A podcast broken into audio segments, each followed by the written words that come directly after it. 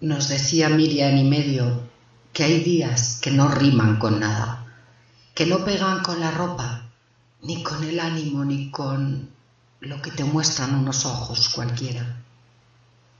Hay días que las ganas se nos olvidan en otro bolso y asentimos sin sentir, deseando que todo pase ya, que todo te pase o que alguien se pase de la raya que tú le has dibujado.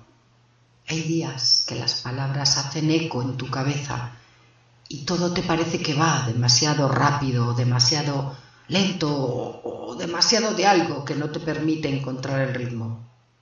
Días que la lluvia quema y ni siquiera llueve, cuando la tormenta la llevas por dentro y el poniente por fuera. Días de café ardiendo y cigarros a medias, de páginas en blanco que no cambian de color y de sueños que parecen tan reales que te fastidia despertar.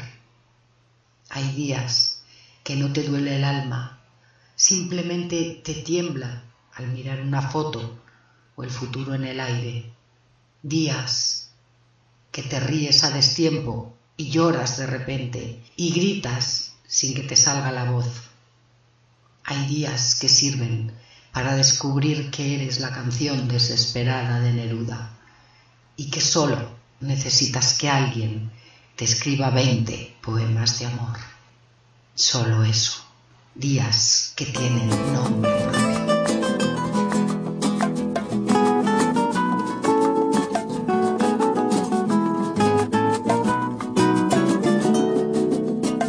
Lo nuestro duro. Lo que duran dos peces de hielo en un whisky on the rocks en vez de fingir. O estrellarme una copa de celos, le dio por rey. De pronto me vi como un perro de nadie ladrando a las puertas del cielo. Me dejó un neceser con agravio, la miel en los labios y escarcha en el pelo. Tenía razón mis amantes en eso de que antes el malo era yo. Con una excepción. Esta vez yo quería quererla querer y ella no. Así que se fue. Me dejó el corazón en los huesos y yo de rodillas. Desde el taxi y haciendo un exceso me tiró dos besos. Uno por mejilla y regresé a la maldición del cajón sin su ropa, a la perdición de los bares de copas, a la cenicienta de saldo y esquina. Y por esas ventas del fino laína, pagando las cuentas de gente sin alma que pierde la calma con la cocaína, volviéndome loco derrochando la bolsa y la vida, la fui poco a poco dando por perdida.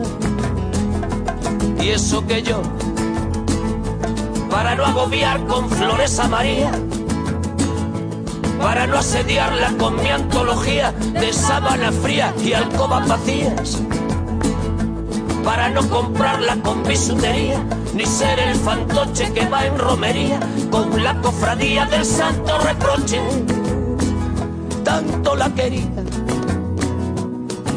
tardé en aprender a olvidarla. 19 días y 500 noches.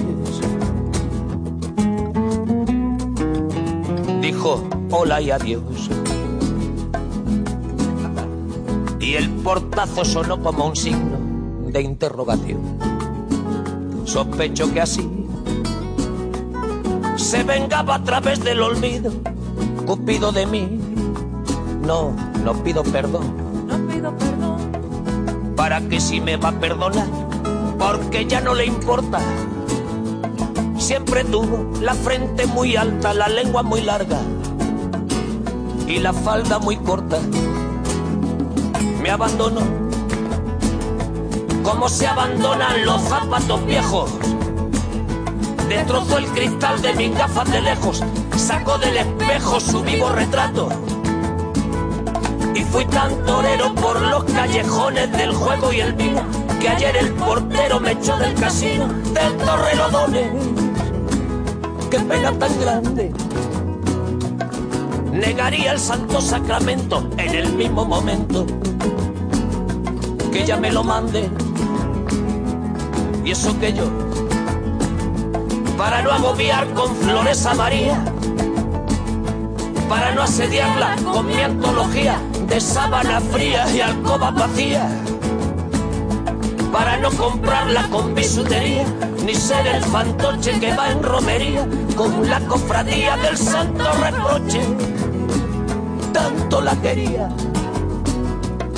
que tardé en aprender a olvidarla. 19 días y 500 noches. Y regresé a la maldición del cajón sin su ropa, a la perdición de los bares de copas, a las cenicientas de saldo y esquina. Y por esas ventas del fino la ira. Más cerca que nunca. Somos tu radio. Aquí estamos. Acrópolis Radio. Siempre. Nuestra, nuestra pasión, pasión.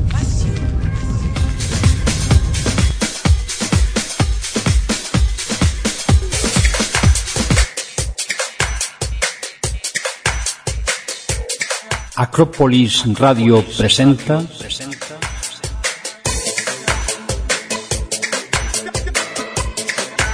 Saber es poder. Música, libros, temas sociales, historias cotidianas, consejos adecuados para la vida, lecturas compartidas y poesía. Dos horas para la cultura, la convivencia y la educación, esa que nos hace únicos y solidarios. Traemos sonrisas para todas las edades.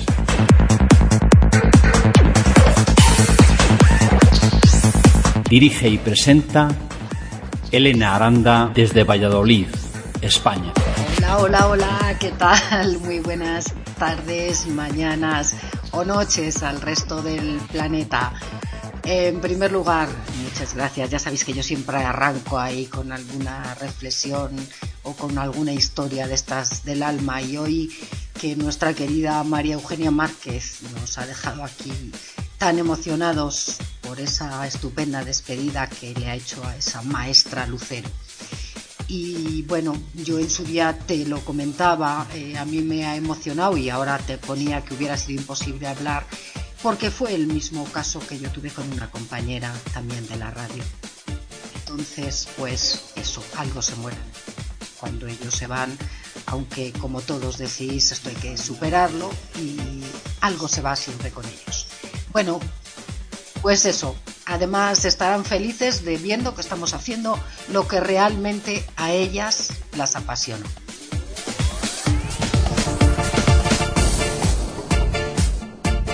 Yo también mando mi abrazo a Mercedes Marco, ahí, a esa estrella que también mm, alumbra un montón.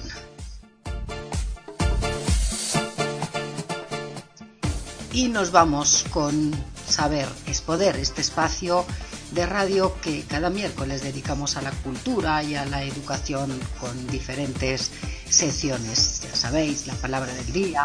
Eh, hoy, en vez de haceros una canción con historia, hemos hecho mujeres en la historia.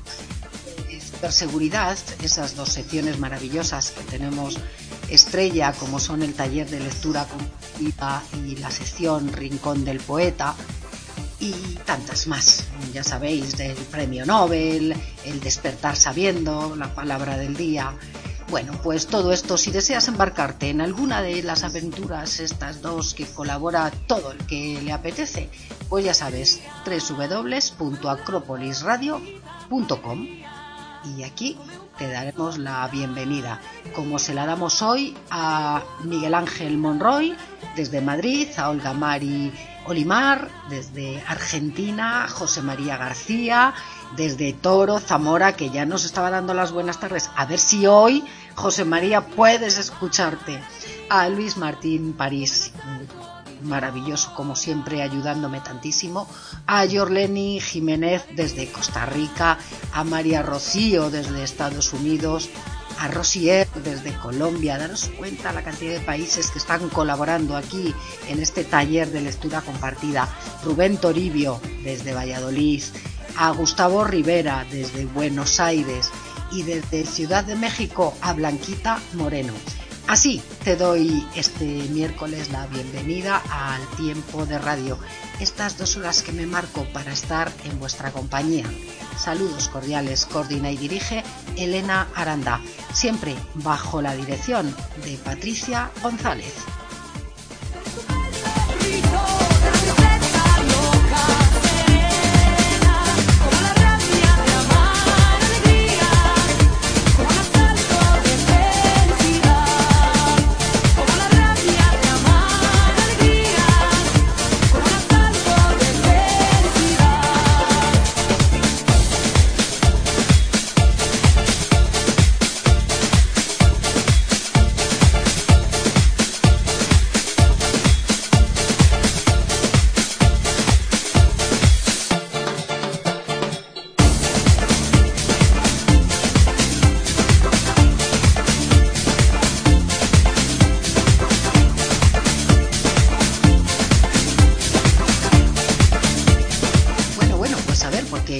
Por aquí buscando, abriendo ventanas, cerrando, para buscar los diferentes chats y poder saludar a la gente.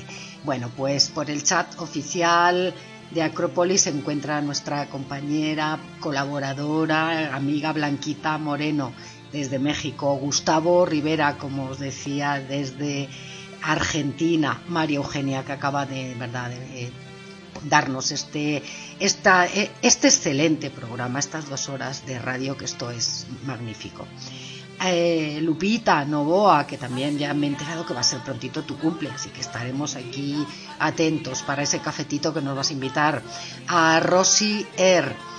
Eh, a ver, voy a diferentes chats. Abrazos, abrazos para todos.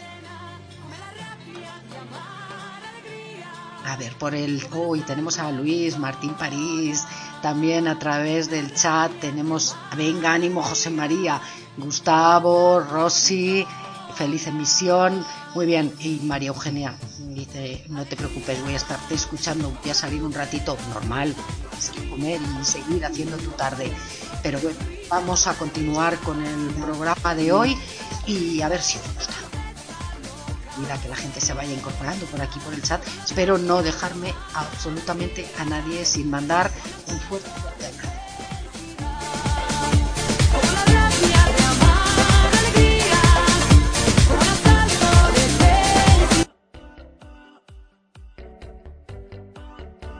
Mujeres en la historia. A lo largo de la historia, muchas mujeres lucharon por conseguir un espacio destacado en un mundo que parecía ser dominado por los hombres. Nueva sección en este tu programa Saber es Poder. Mujeres en la historia. A lo largo de la historia muchas mujeres han luchado por conseguir un espacio destacado en un mundo que parecía ser dominado por los hombres. Muchos avances y costumbres han cambiado a lo largo de los años gracias a su esfuerzo que de una forma u otra han marcado un antes y un después. A continuación, os detallo cuál ha sido el granito de arena de alguna de ellas.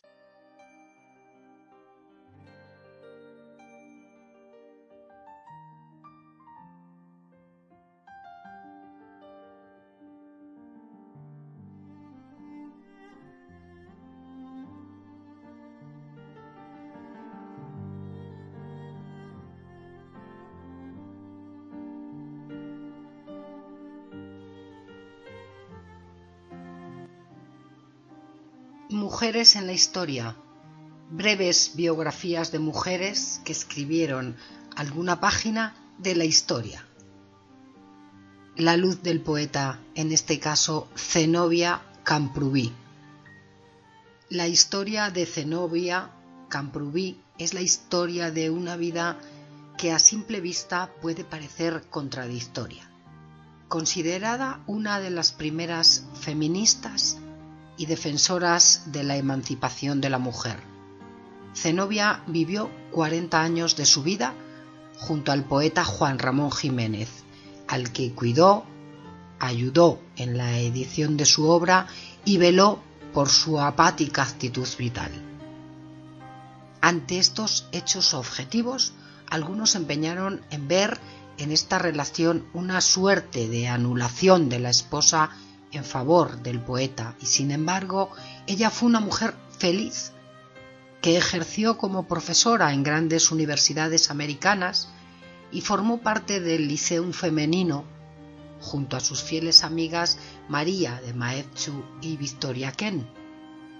¿Hasta qué punto ella fue la inspiración de Juan Ramón mientras anulaba su propio talento es algo que no siempre será fácil de concretar. La hermosa y culta Zenobia nació el 31 de agosto de un 1887. Zenobia fue la única chica de los cuatro hijos Raimundo Camprubí e Isabel Aymar. Raimundo era ingeniero de caminos, canales y puertos, que conoció a su esposa en Puerto Rico, donde fue destinado por el gobierno para construir una carretera. Isabel era una mujer culta perteneciente a una familia de raíces italoamericanas.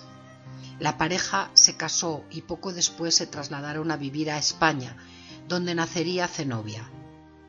Educada por su propia madre y su abuela, ambas mujeres cultas e instruidas y otros tutores, Zenobia fue una alumna aplicada que pronto aprendió a leer y escribir y a conocer distintas lenguas.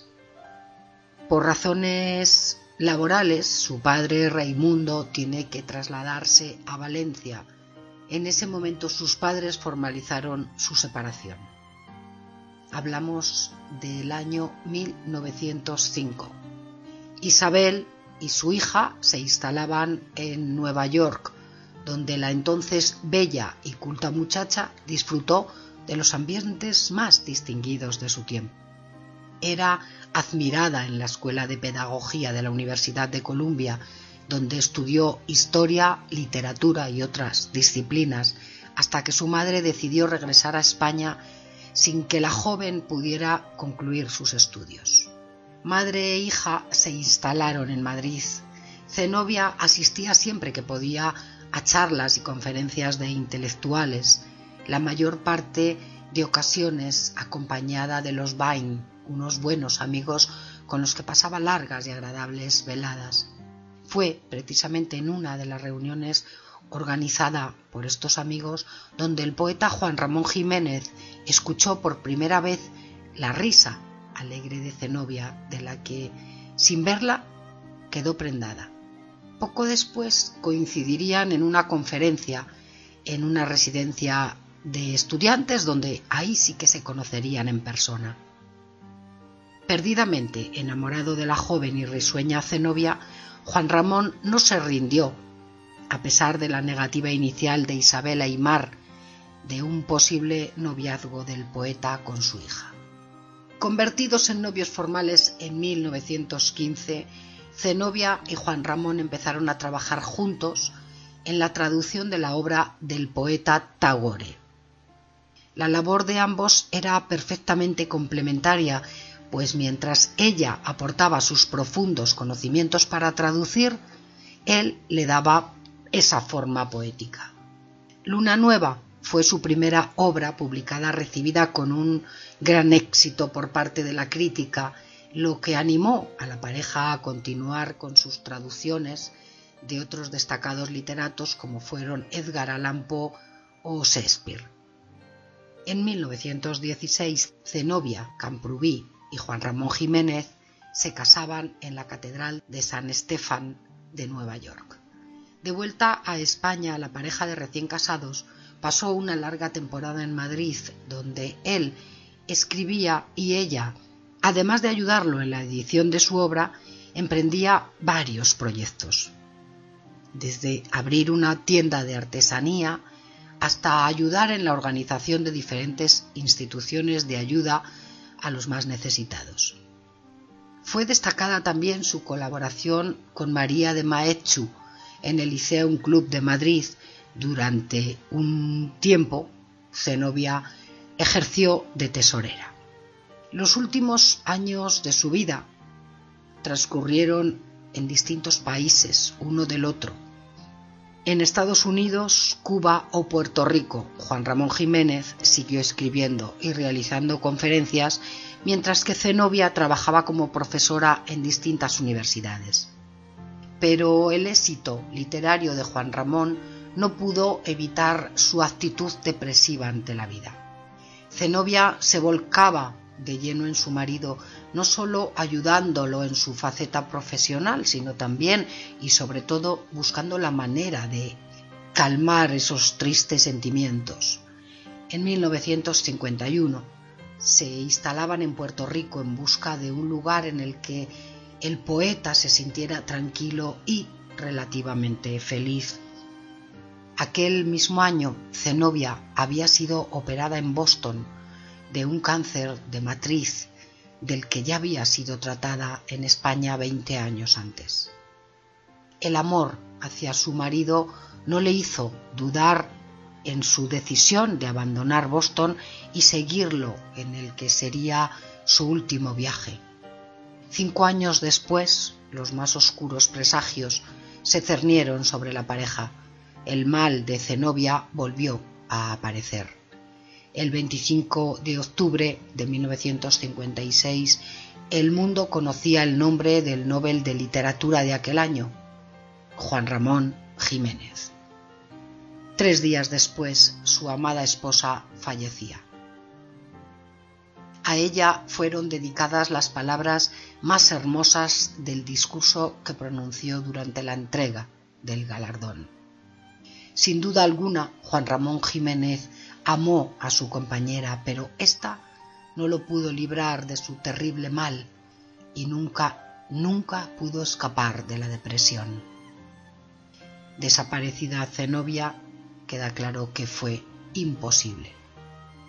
Zenobia Camprubí dedicó su vida a su gran amor y por ello, a pesar de ser una mujer que siempre quiso ser independiente, algunos dudaron de su supuesta libertad. Otros continúan defendiendo su decisión como un acto de amor y que nunca vetó su trayectoria personal. A través de su correspondencia y de sus punzantes, intensos y francos diarios, Zenobia Camprubí relata su vida con Juan Ramón y deja entrever su yo, el de una mujer independiente, práctica y activa, en ningún caso sumisa.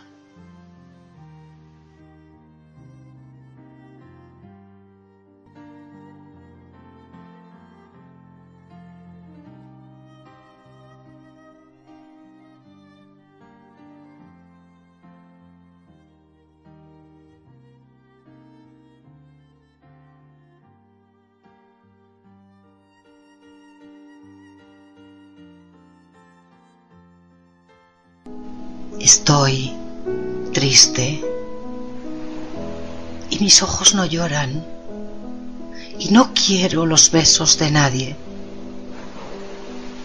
Mi mirada serena se pierde en el fondo callado del parque. ¿Para qué de soñar en amores si está oscura y lluviosa la tarde y no vienen suspiros ni aromas en las rondas tranquilas del aire? Han sonado las horas dormidas. Está solo el inmenso paisaje. Ya se han ido los lentos rebaños. Flota el humo en los pobres hogares. Al cerrar mi ventana a la sombra, una estrena brilló en los cristales. Estoy triste.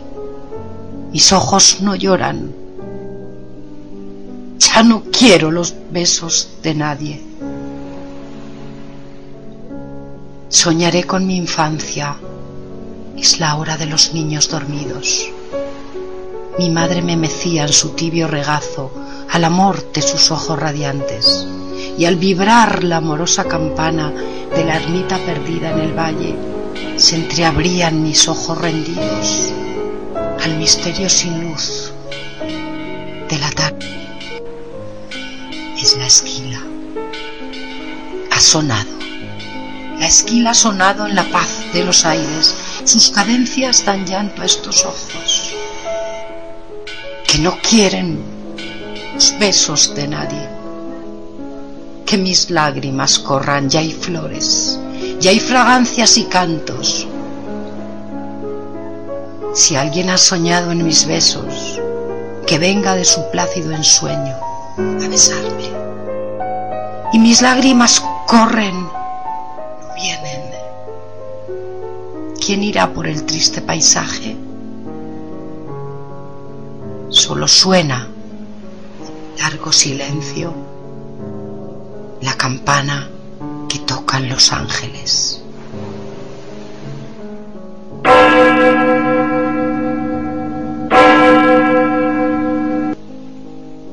Juan Ramón Jiménez. Estoy triste y mis ojos no lloran. Voz Elena Aranda.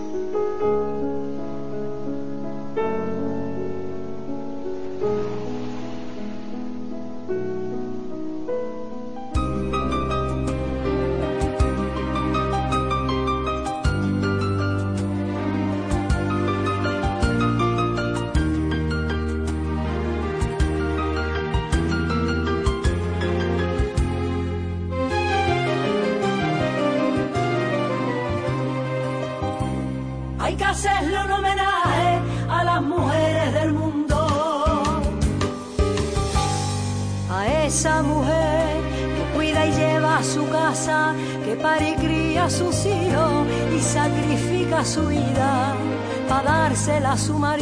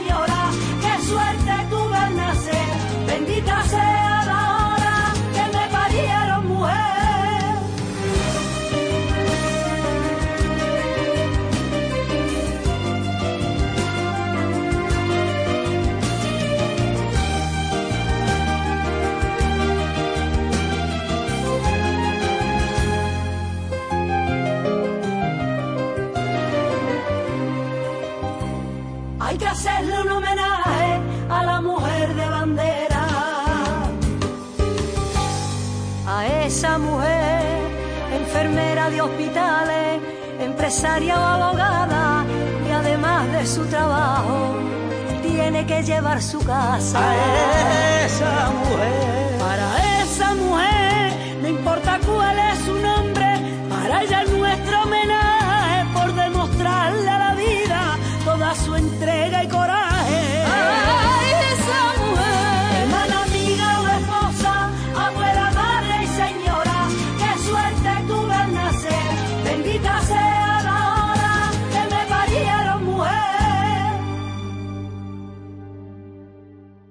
Un sonido que nos identifica.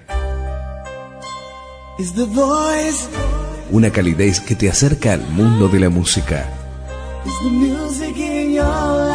Una radio que trabaja y se esfuerza.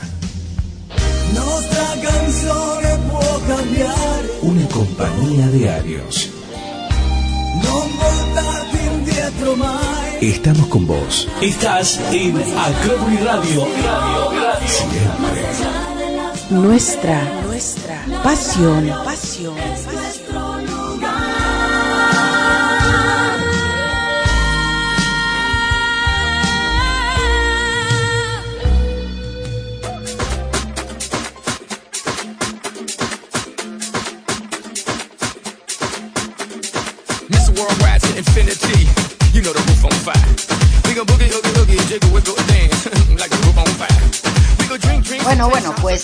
Acabó la nostalgia, ¿eh? Que yo no quiero para nada que esto parezca un programa aquí de llantos y de lamentos. Ha salido así, pues ya está, pero vamos, es que Zenobia Camprubí también tuvo una vida un poco, un poco agitada, un poco triste. Bueno, pues quiero saludar a Heidi, Heidi Elsa desde Chile, que nos daba las buenas tardes y ya me quedé ahí. A Merilén Montes desde Costa Rica, mi querida Merilén, un fuerte abrazo también para ti. A Juanita Hurtado, una compañera también de radio con una voz también maravillosa, que nos ha hecho aquí también alguna demostración de ello a través de alguna lectura compartida. A mis niños Rubén y Mayra, estarán por aquí ya preparando su cena y escuchando a su madre. A Jenny Tamayoshi, que me dice que está en sintonía. Muchas gracias, Jenny. Y esa flor preciosa que me envías tú todos los miércoles. Me alegra a mí aquí que no veas. A María, María, te, yo te voy a decir María Rocío, porque además a mí me es que sabes que ya has visto esas sevillanas que me encantan, es la Virgen de Rocío española. Ernesto Nervo, mira, me pregunta Ernesto que a través de qué emisora estoy, estoy transmitiendo. Pues lo suelo recordar de continuo, www.acropolisradio.com. Así que Ernesto, si estás por aquí, un fuerte abrazo, un saludo y si no, ahora vuelvo a insistir a través del Facebook. A Negrita Espinosa que nos pone un corazón precioso y vamos a seguir porque creo que no, no me dejo a nadie por aquí, ¿no? Creo que no. Pues nada, pues ay, mi querido Martín, que te he visto ahí yo por un te he visto por un agujerito y estabas marcándote una sevillana, ¿eh? Por lo menos la primera, ya me lo contarás, ya me lo contarás.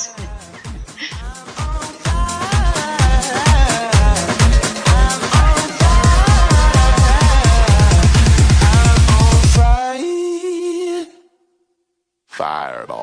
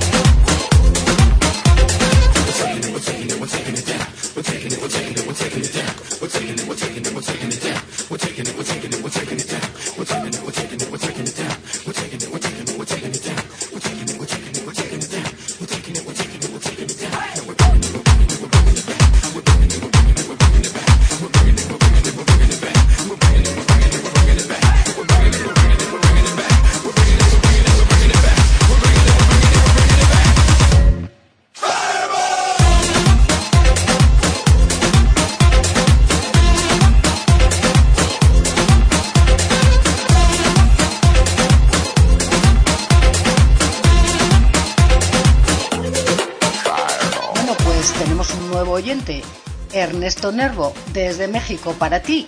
Un fuerte, fuerte abrazo.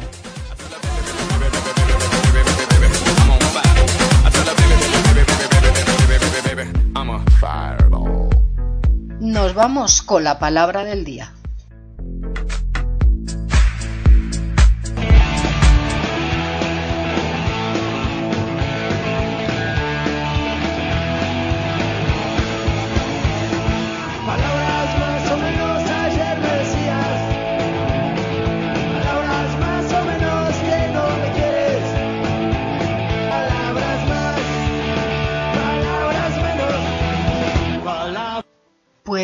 Que una palabra, lo que hoy vamos a hacer es que vamos a buscar el origen de una expresión.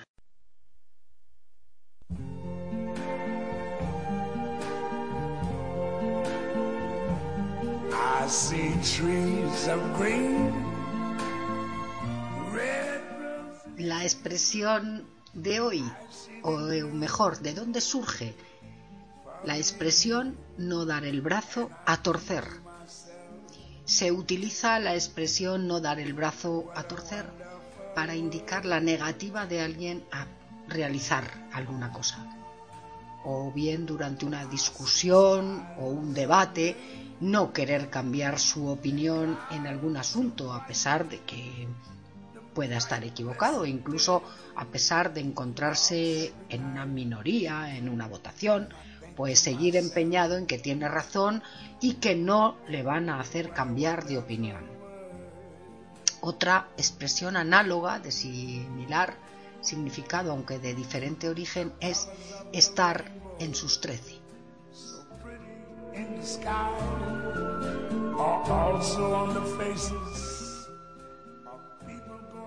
Y el origen de la expresión no dar el brazo a torcer la encontramos en la tradicional competición de pulsos, en el que dos contrincantes se colocan frente al frente, eh, frente a frente, se agarran de una mano apoyando únicamente el codo sobre la superficie sin moverlo ni levantarlo y que a base de hacer palanca y fuerza hay que conseguir que el dorso del rival toque en la superficie de la mesa. La resistencia realizada por los dos contrincantes, que evidentemente quieren ganar, y el evitar que el brazo se tuerza y por tanto perder la competición es lo que originó la expresión. Pero los pulsos es algo que se ha practicado desde la antigüedad. Hay evidencias de que antiguas civilizaciones como la egipcia, la romana, la griega e incluso en la América precolombina ya lo realizaban. De ahí que haya otras expresiones que también ha surgido del mismo. Eh, seguro que ha escuchado abrazo partido, luchar o partido, pues como referencia a valentía, o echarle a alguien un pulso, o echar un pulsito. Vamos, desafiar a alguien.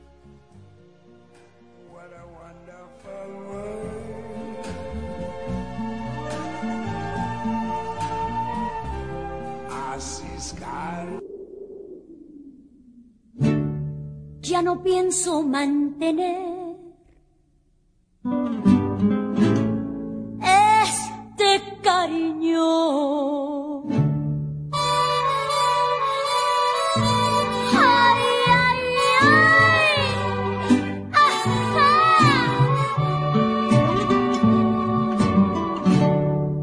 Ya no pienso mantener cariño. Mientras me parto el alma, te das la vida de placeres y yo en mis desvelos sufriendo por amor.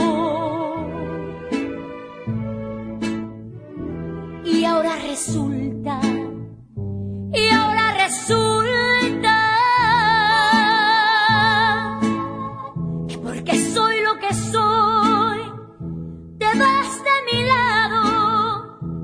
Si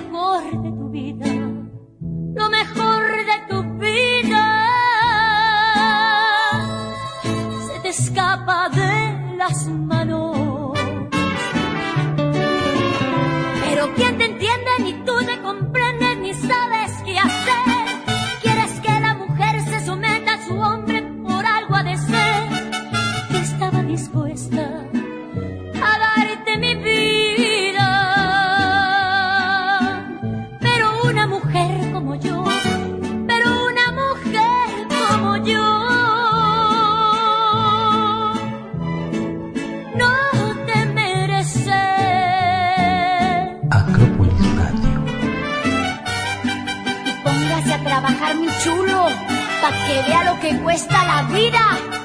Que Fuerte el abrazo y un besazo se va para México, sobre todo para nuestra querida directora Patricia González.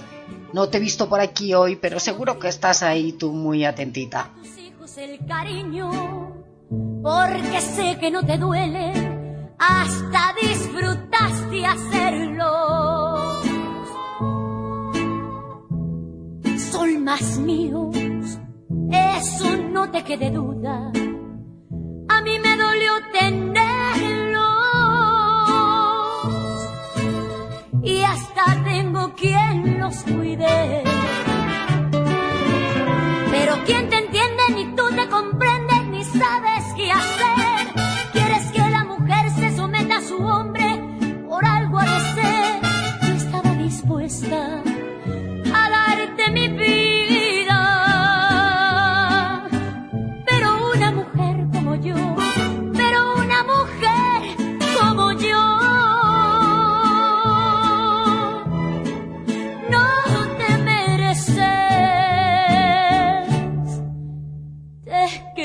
Grande la yegua.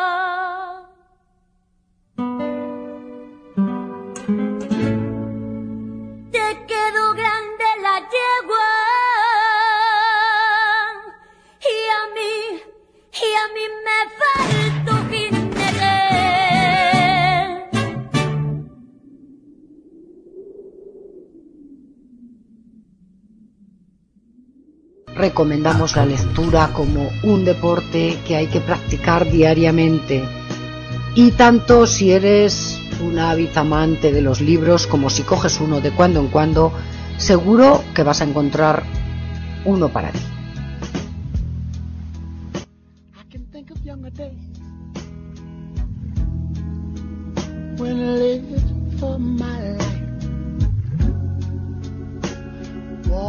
Everything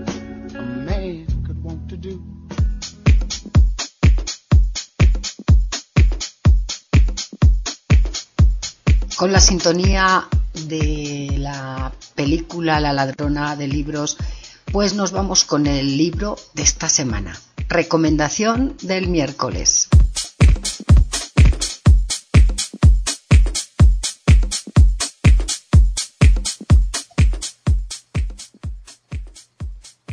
Las republicanas burguesas. Inmaculada de la Fuente.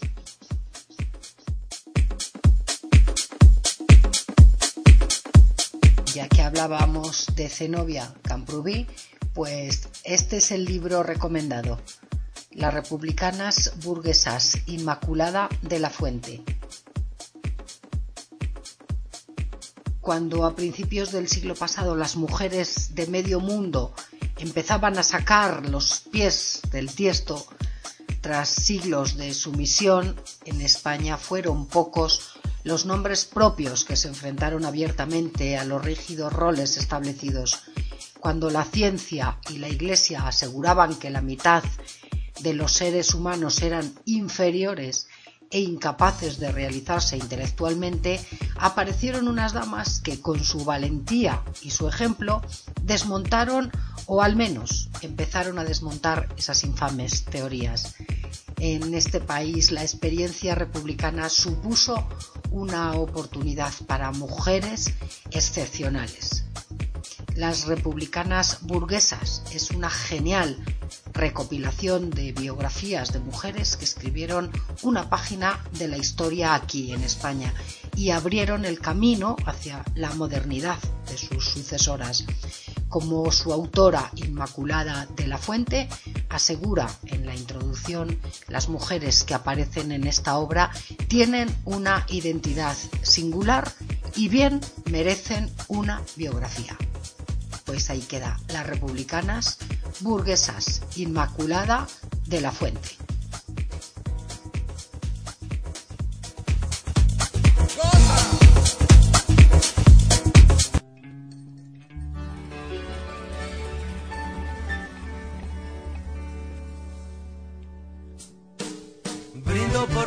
Mujeres que derrochan simpatía. Brindo por los que vuelven con las luces de otro día, brindo porque recuerdo tu cuerpo pero olvidé tu cara, brindo por lo que tuve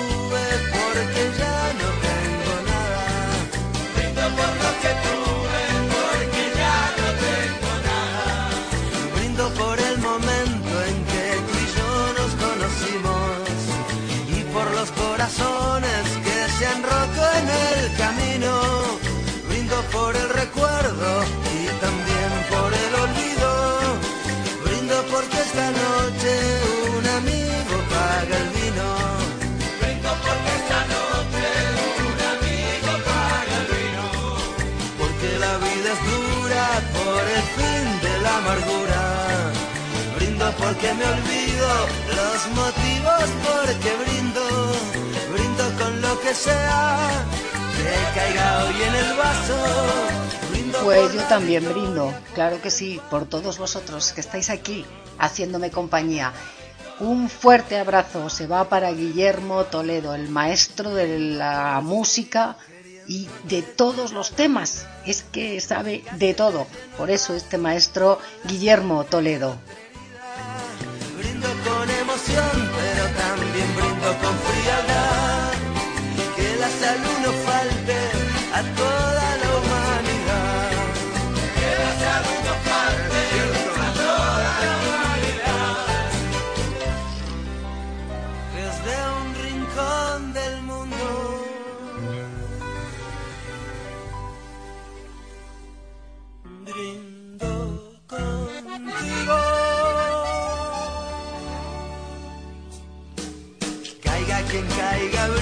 sobre la luz de una vela. Toda la noche brindo y que la mañana venga. No es un momento triste, ya que brindo con amigos. Brindo por el futuro, con la noche de testigo. Brindo por el futuro, con la noche de testigo. Si alguna vez no brindo, siquiera por tonterías,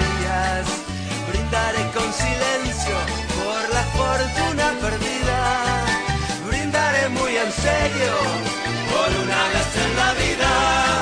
Brindo hasta la cirrosis por la vacuna del SIDA.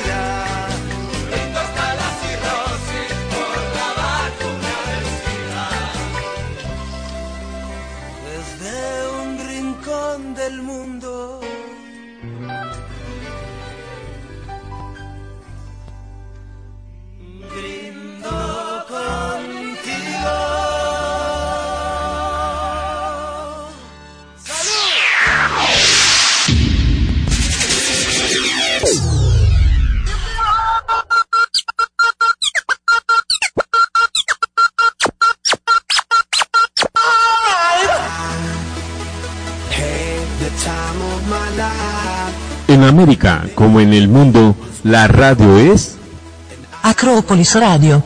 Suma di pasión y Y también sentimientos. se va este tema, como no, para nuestros oyentes argentinos.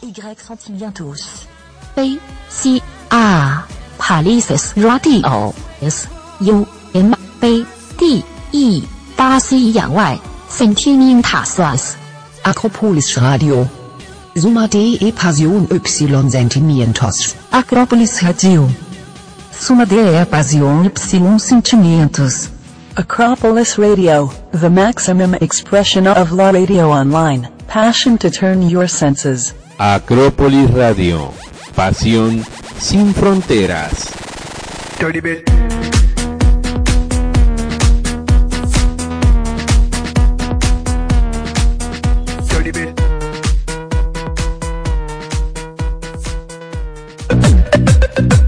Esta es una sección para ti. Cada uno de nuestros oyentes o escuchantes que lo desee puede participar como uno más y puede aportar su voz y su pasión en esto tan importante, tan fundamental, tan esencial y tan definitivo que es la lectura y en esto que muchas veces nunca nos fijamos. Por tanto, tu sección Taller de Lectura. Saber es poder. La lectura una aventura. Aquí en Acrópolis Radio.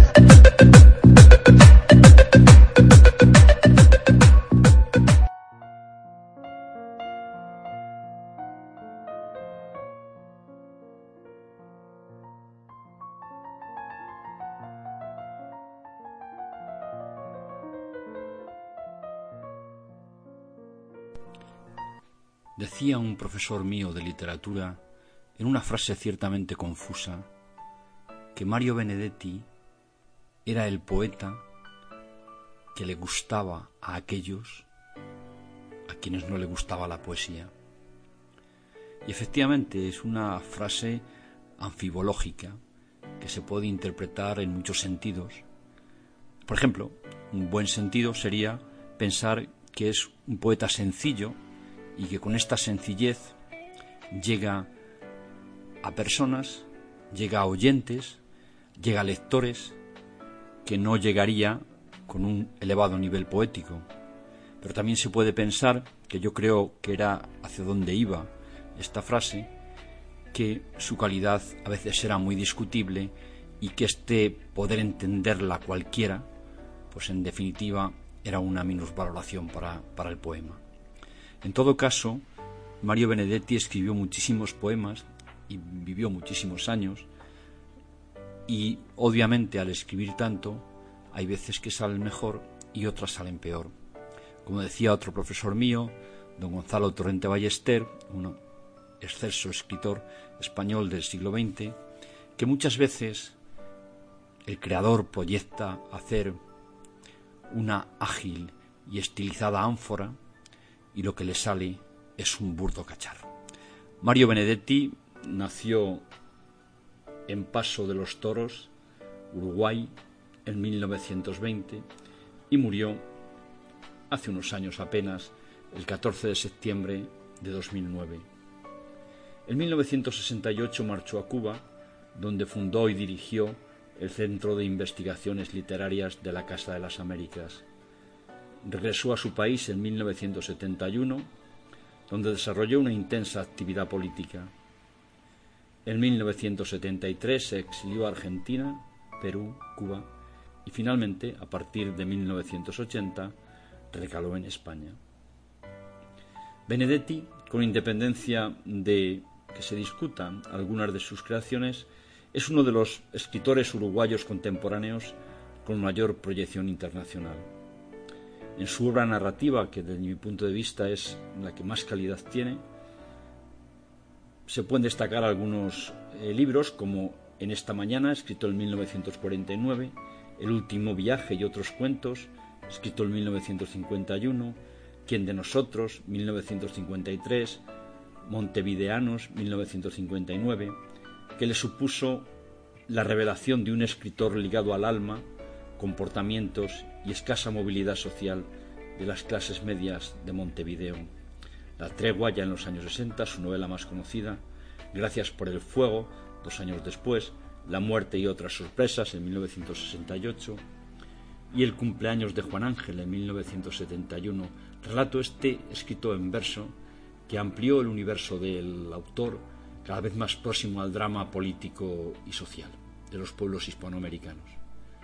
No es menos relevante, aunque, insisto, creo que tiene mayor calidad en la prosa, su obra poética, como por ejemplo La víspera indeleble en 1945, Solo mientras tanto en 1950, Poemas de la oficina en 1956, Poemas de hoy por hoy, Inventario, una serie de antologías que recoge sus poemas, por ejemplo, Contra puentes levadizos o Arrar de sueño, son libros que han configurado un lenguaje poético íntimamente ligado a la vida cotidiana y que ha influido enormemente en las generaciones subsiguientes. Una parte de las corrientes poéticas actuales no se entendería sin la paternidad de Mario Benedetti. Una tercera vertiente de su obra es el ensayo, y ha hecho libros tan significativos como Peripecia y Novela en 1948, Marcel Proust y otros ensayos en 1951, El país de la cola de paja en 1960, Literatura uruguaya del siglo XX, un buen libro donde se aprecia un análisis bastante objetivo y bastante profundo de las letras de ese país, sobre artes y oficios, En definitiva, es un, poeta con grandes dotes de figuración que escribió prácticamente en todos los palos de la creación. En 1986, por ejemplo, publica sus cuentos completos, muchos de los cuales han sido traducidos a numerosos idiomas o incluso han sido adaptados a radio y televisión. En definitiva, con independencia de que se pueda tener mayor o menor proximidad a su obra, que se pueda discutir puntualmente la calidad de algunos poemas que en algunos casos se puedan apercibir o percibir una serie de, recursos que bueno radian o rozan con el, con el ripio, es un gran creador, tanto en prosa como en verso, que merece la pena su estudio y merece la pena, desde luego, el conocimiento de, de su obra. Y que, bueno, como anécdota, podemos decir que si se le da a elegir Mario Benedetti y Pablo Neruda, generalmente eh, se inclinará la gente hacia Pablo Neruda, porque además fue premio Nobel, pero desde luego muy, muy, muy cercano está a Pablo Neruda Mario Benedetti. Para Acrópolis Radio, Luis Martín París.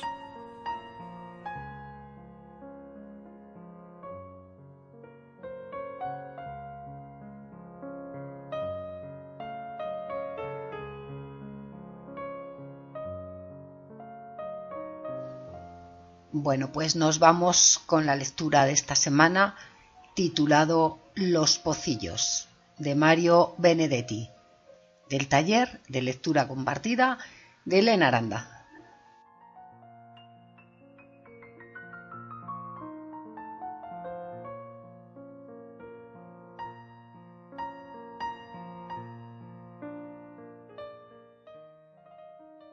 Mario Benedetti, Los Pocillos, 1959. Los pocillos eran seis, dos rojos, dos negros, dos verdes y además importados, irrompibles, modernos. Habían llegado como regalo de Enriqueta en el último cumpleaños de Mariana. Y desde ese día el comentario de cajón había sido que podía combinarse la taza de un color con el platillo de otro. Negro con rojo queda fenomenal. Había sido el consejo estético de Enriqueta. Pero Mariana, en un discreto rasgo de independencia, había decidido que cada pocillo sería usado con su plato del mismo color.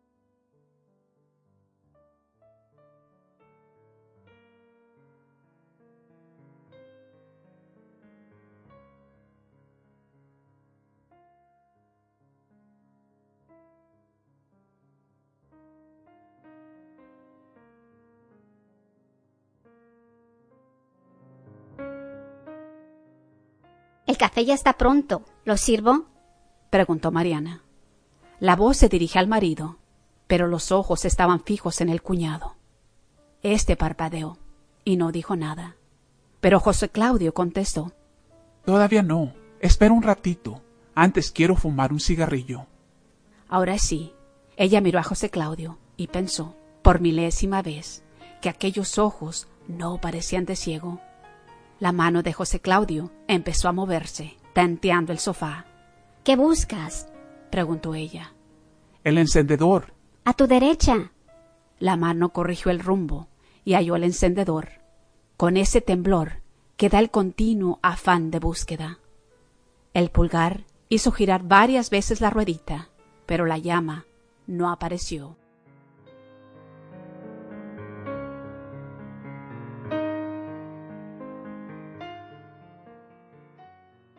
A una distancia ya calculada, la mano izquierda trataba infructuosamente de registrar la aparición del calor. Entonces Alberto encendió un fósforo y vino en su ayuda. ¿Por qué no lo tiras? dijo con una sonrisa que, como toda sonrisa para ciegos, impregnaba también las modulaciones de la voz. No lo tiro porque le tengo cariño. Es un regalo de Mariana. Ella abrió apenas la boca y recorrió el labio inferior con la punta de la lengua. Un modo como cualquier otro de empezar a recordar. fue en marzo de 1953, cuando él cumplió 35 años y todavía veía. Habían almorzado en casa de los padres de José Claudio, en Punta Gorda. Habían comido arroz con mejillones. Y después se habían ido a caminar por la playa. Él le había pasado un brazo por los hombros y ella se había sentido protegida. Probablemente feliz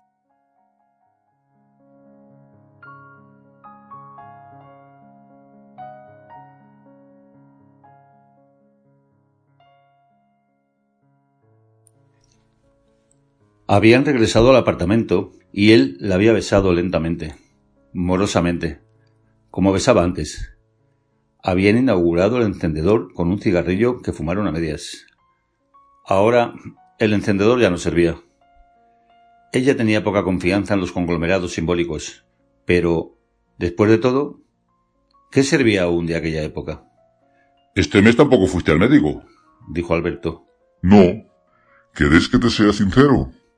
Claro. Me parece una idiotez de tu parte. ¿Y para qué voy a ir? ¿Para oírle decir que tengo una salud de roble? ¿Que mi hígado funciona admirablemente? ¿Que mi corazón golpea con el ritmo debido? ¿Que mis intestinos son una maravilla? ¿Para eso quieres que vaya? Estoy podrido de mi notable salud sin ojos.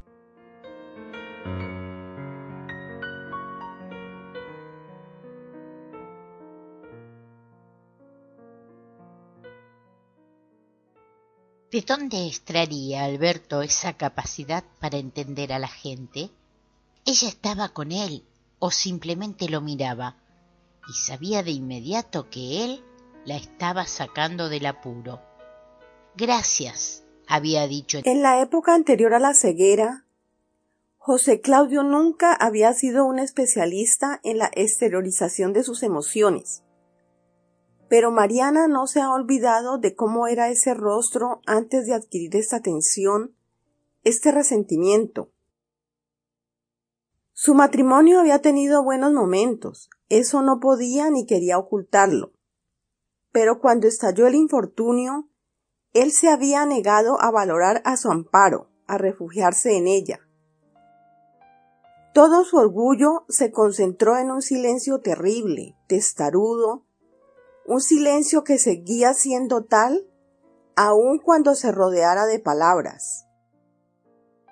José Claudio había dejado de hablar de sí. De todos modos debería ir, apoyó Mariana. Acordate de lo que siempre te decía Menéndez.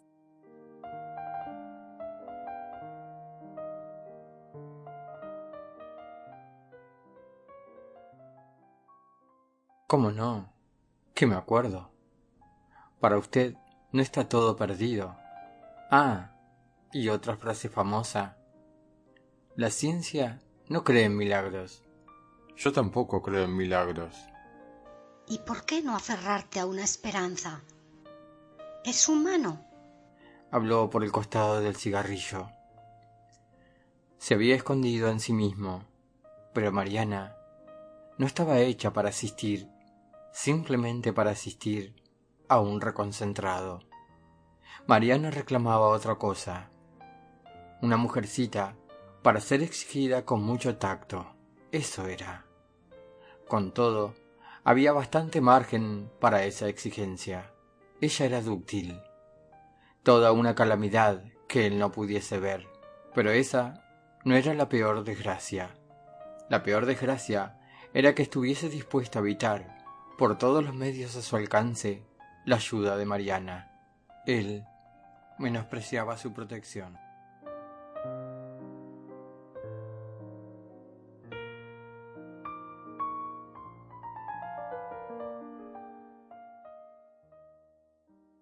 Y Mariana hubiera querido sinceramente, cariñosamente, piadosamente protegerlo. Bueno, eso era antes, ahora no. Primero fue un decaimiento de la ternura, el cuidado, la atención, el apoyo que desde el comienzo estuvieron rodeados de un halo constante de cariño. Ahora se habían vuelto mecánicos. Ella seguía siendo eficiente, de eso no cabía duda, pero no disfrutaba, manteniéndose solícita.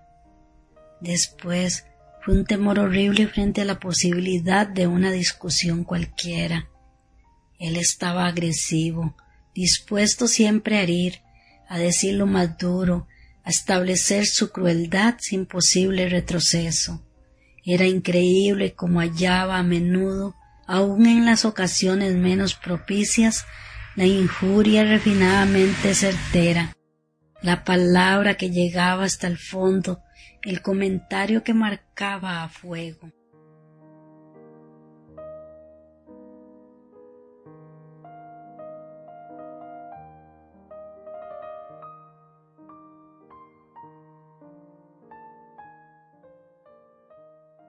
y siempre desde lejos, desde muy atrás de su ceguera, como si ésta oficiara de muro de contención para el incómodo estupor de los otros. Alberto se levantó del sofá y se acercó al ventanal. ¡Qué otoño desgraciado! dijo. ¿Te fijaste? La pregunta era para ella. No, respondió José Claudio. Fíjate vos por mí. Alberto la miró. Durante el silencio se sonrieron al margen de José Claudio y sin embargo a propósito de él. De pronto, Mariana supo que se había puesto linda. Siempre que miraba a Alberto se ponía linda.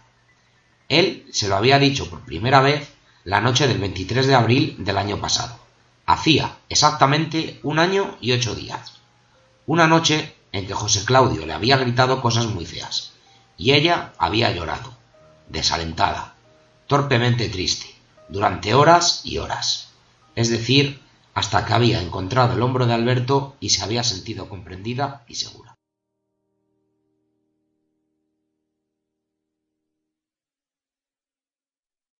¿De dónde extraería Alberto esa capacidad para entender a la gente? Ella estaba con él o simplemente lo miraba y sabía de inmediato que él la estaba sacando del apuro.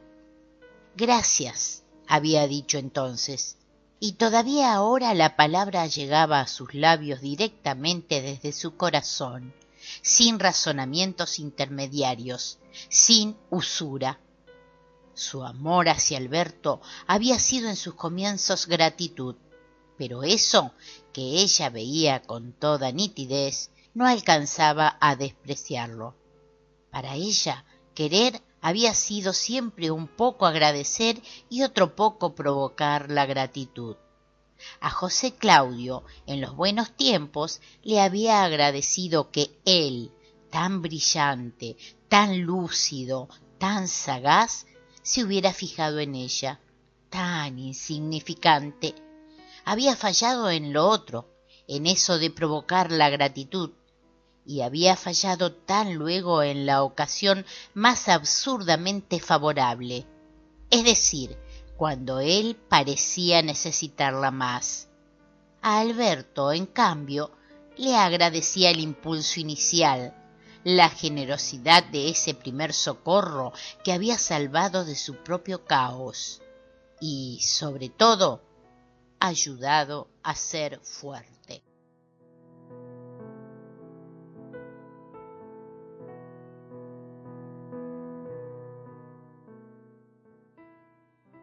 Por su parte, ella había provocado su gratitud. Claro que sí, porque Alberto era un alma tranquila, un respetuoso de su hermano, un fanático del equilibrio, pero también, y en definitiva, un solitario. Durante años y años, Alberto y ella habían mantenido una relación superficialmente cariñosa, que se detenía, con espontánea discreción, en los umbrales del tuteo y sólo en contadas ocasiones dejaba entrever una solidaridad algo más profunda. ¿Acaso Alberto envidiara un poco la aparente felicidad de su hermano, la buena suerte de haber dado con una mujer que él consideraba encantadora? En realidad, no hacía mucho que Mariana había obtenido la confesión de que la imperturbable soltería de Alberto se debía a que toda posible candidata era sometida a una imaginaria y desventajosa comparación. estaba diciendo José Claudio. Hacerme la clásica visita dulona que el personal de la fábrica me consagra una vez por trimestre. Me imagino que le echarán a la suerte y el que pierde se embroma y viene a verme.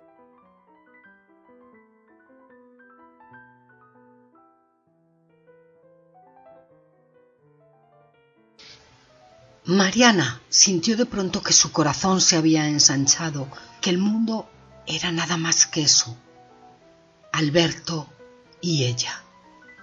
Ahora sí podés calentar el café, dijo José Claudio. Y Mariana se inclinó sobre la mesita ratona para encender el mecherín. Por un momento se distrajo contemplando los pocillos. Solo había traído tres uno de cada color.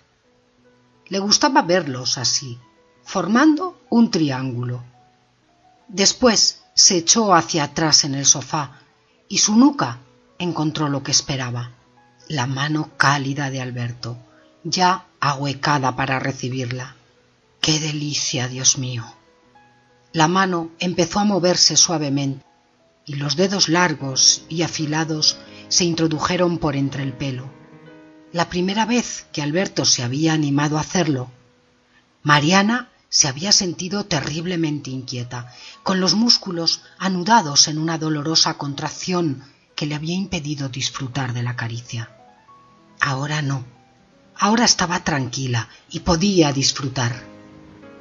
Le parecía que la ceguera de José Claudio era una especie de protección divina.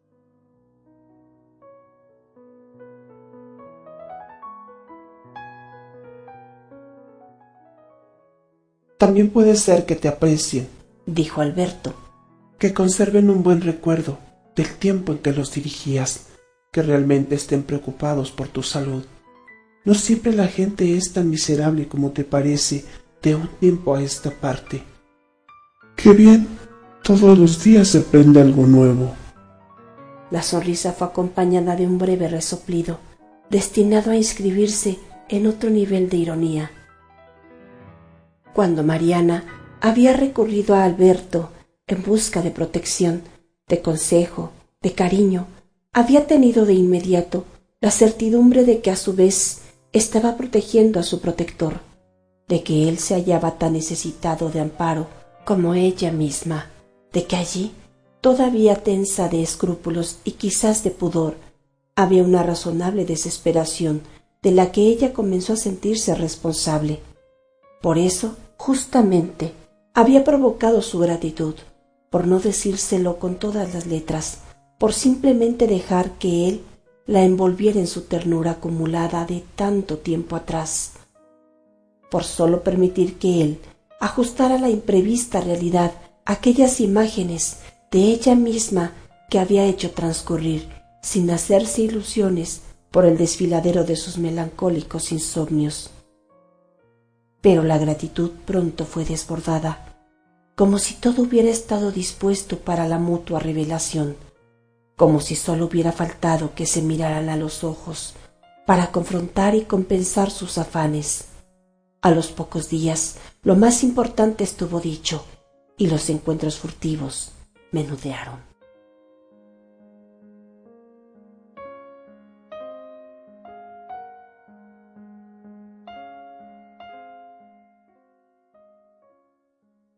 Sentado frente a ellos, José Claudio respiraba normalmente, casi con beatitud.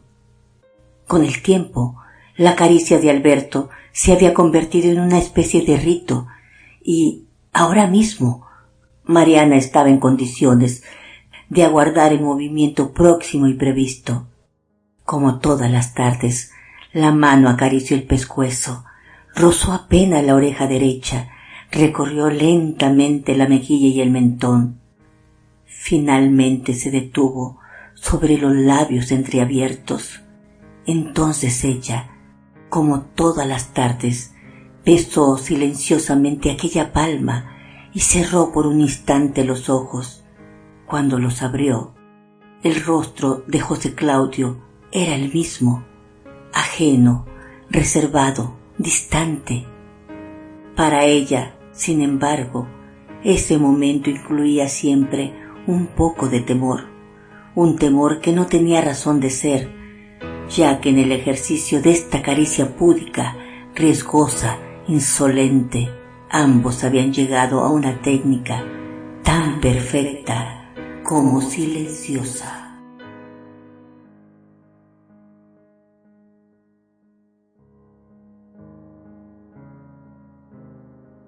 No lo dejes servir, dijo José Claudio.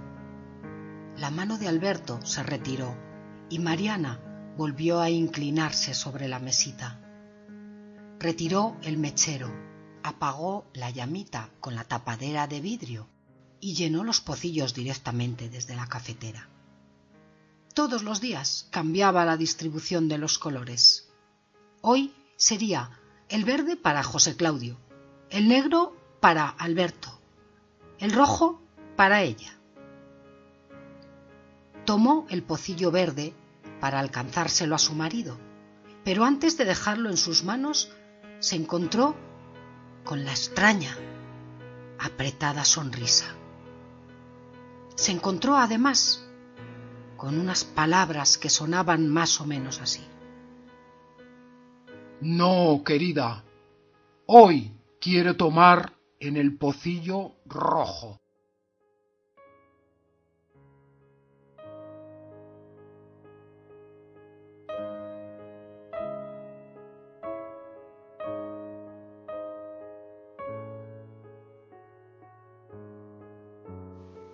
Fantásticos todo este grupo maravilloso de lectores que voy a pasar ahora mismo a enumeraros de nuevo, porque en alguna ocasión, pues como hay gente que puede, que no puede y tal, alguien se me pasa. Miguel Ángel Monroy desde Madrid, Olga Mari Olimar desde Argentina, José María García desde Toro, Zamora, Luis Martín París desde Madrid, Yorleni Jiménez desde Costa Rica, María Rocío desde Estados Unidos, Rosy Er desde Colombia, Rubén Toribio desde Valladolid, Lupita Novoa, Gustavo Rivera y desde México también Blanquita Moreno. Fantásticos todos ellos. Ahora voy a pasar a contaros todas las felicitaciones que tenéis por aquí a través del chat.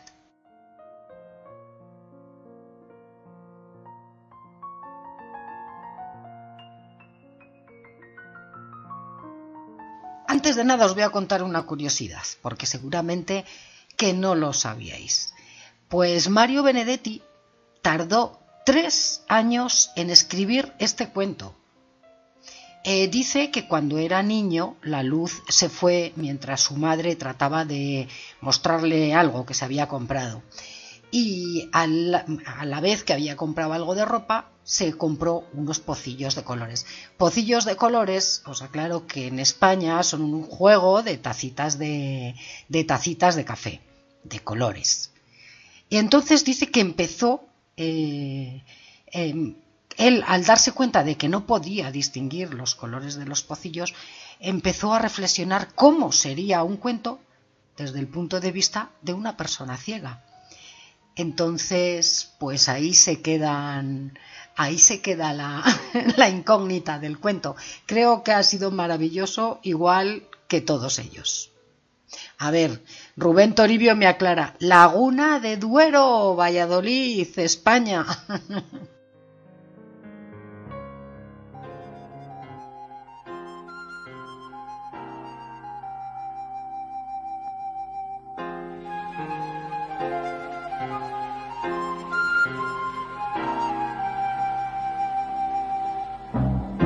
Decir te quiero, decir amor no significa nada.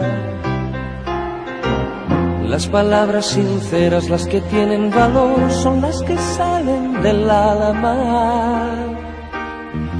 Y en mi alma nacen solo palabras blancas, preguntas sin respuesta, llenas de esperanza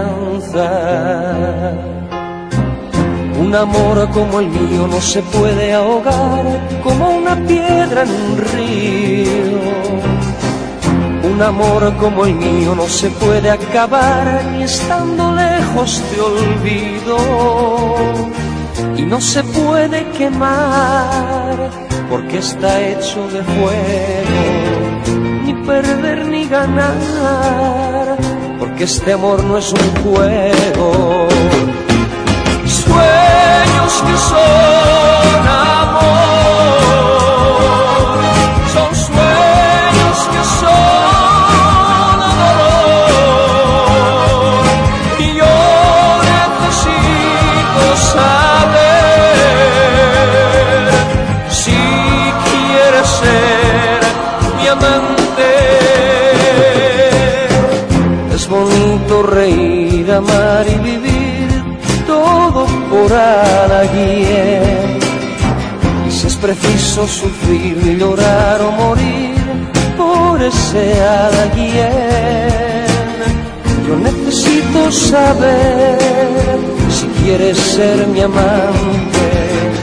Yo necesito saber si quieres ser mi amante. Sueños que son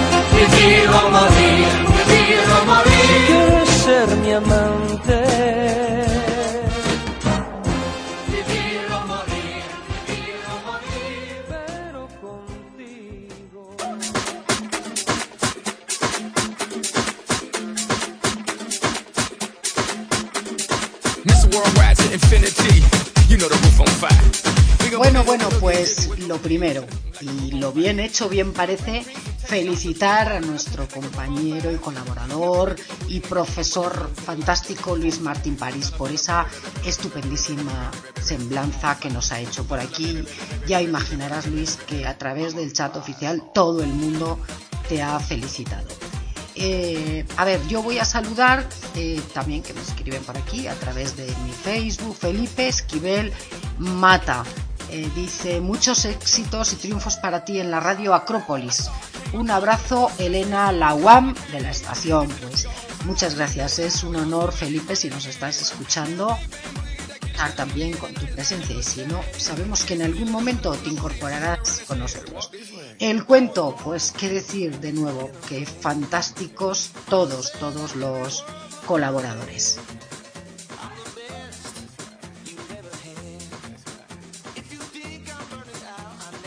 Saludamos también a María Patricia Orellana, que también se encuentra por aquí.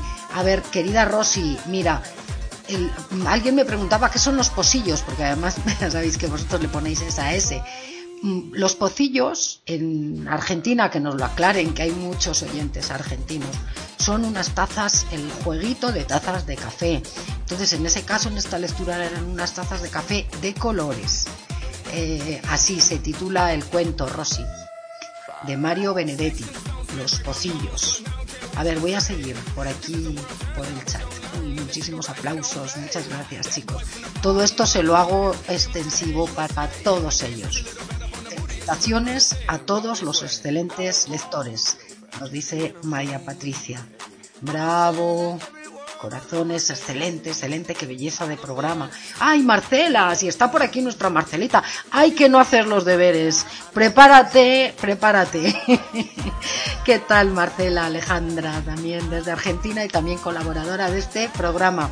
Un besazo. Ya te pensaba echar la bronca porque sé que vienes ahora después de aquí de, después de mi programa. Magnífico trabajo, compañeros. Felicitaciones. Muchas gracias, Elena Aranda, por tu arduo trabajo.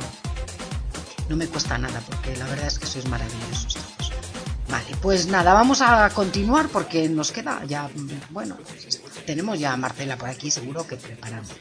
Felipe Esquivel dice muchas gracias el mérito de ser muy acertada en sus comentarios y lo repito, la número uno. Felicidades y Dios te bendiga. Pues muchísimas gracias Felipe Esquivel Mata. No sé desde dónde me escribes, eh. Así creo que por ahí desde México puede ser porque sé que, que, me mandas muchas cosas muy bonitas todos los días y también te lo quiero agradecer aquí públicamente.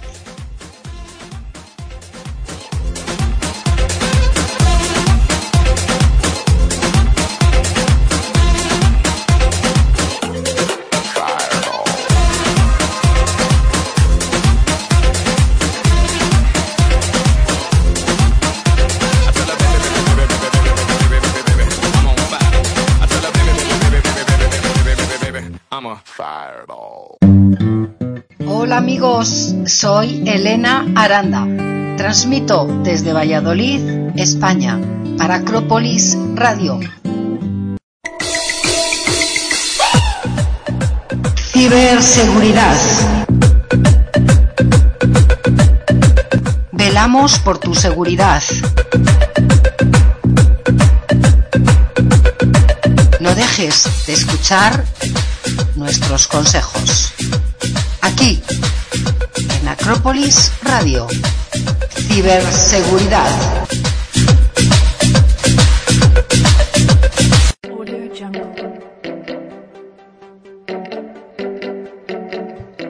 Un tema que seguro que os va a interesar y que más de uno también tendrá sus propios consejos o remedios. ¿Qué hacer si se nos moja el móvil?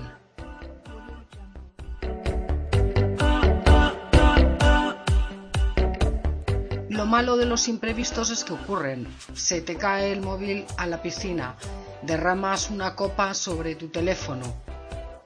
El diluvio universal inunda tu terminal y entonces cunde el pánico. No hace falta hacerle el boca a boca, pero estos cinco trucos le van a ayudar a sobrevivir.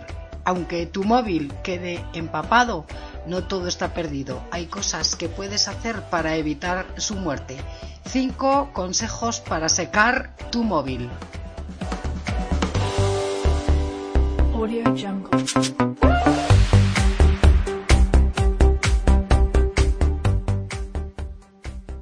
Primero, sácalo de ahí. Sálvalo antes de que se ahogue para que vuelva a funcionar vas a necesitar algo de suerte, aunque será más fácil si se ha mojado con agua potable. Número 2. No lo enciendas. Es probable que tras mojarse se haya apagado. No intentes encenderlo porque podrías provocar un cortocircuito y fundir algún componente. Desmontar y secar quita la tapa trasera, saca la batería, la tarjeta SIM y la tarjeta de memoria. Nunca uses un secador, un ventilador ni un radiador.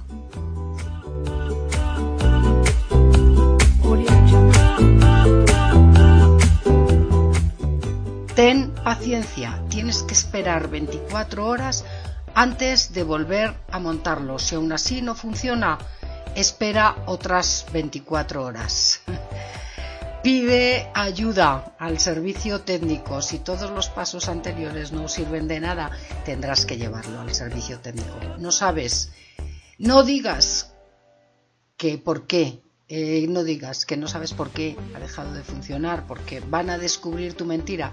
Muchos teléfonos tienen en su interior una pegatina que cambia de color cuando se moja. Una vez que este chivato ha cambiado de color, se pierde la garantía del teléfono por mal uso. La letra pequeña de los teléfonos sumergibles. Otra otra precaución. Una de las últimas modas son los teléfonos móviles que pueden meterse en el agua sin romperse. Pero estas maravillosas promesas tienen una letrita pequeña. Solo se cumplirán si todos los conectores están bien sellados con tapas. Las pruebas se limitan al agua potable. Con agua de mar los resultados ya pueden cambiar. Una cosa es que pueda sumergirse sin romperse y otra muy distinta que pueda usarse bajo el agua. Nunca aprietes ningún botón físico bajo el agua, ya que podría filtrarse el líquido al interior. Eso es lo que puedes hacer si tu móvil se moja.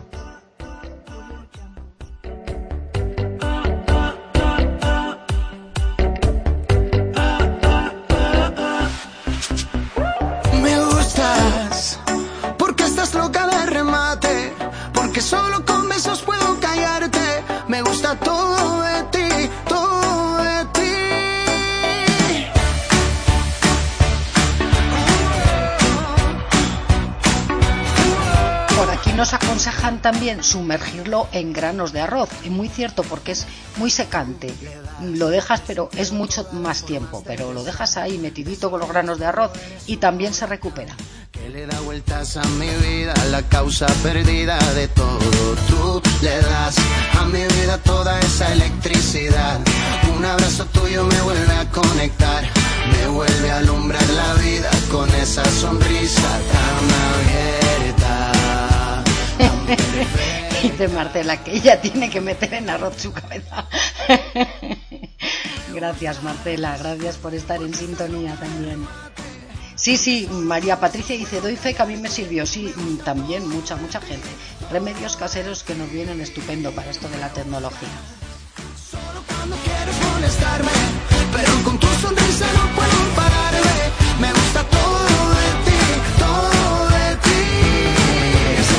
porque no existe nada que tenga que ver con lo triste. Vamos afuera que nos espera la primavera, la luna llena. Celosa porque tú alumbras la noche entera. Estás muy loca, pero quiero que me quieras. María Eugenia, pondremos, pondré a través de Facebook el cuento o a través de YouTube Elena Aranda y he hecho un vídeo con el cuento con todos los colaboradores de los pocillos. Ya te pasaré el enlace o lo dejaré a través de Facebook para que quien no lo haya podido escuchar pueda hacerlo porque estás loca de remate, porque solo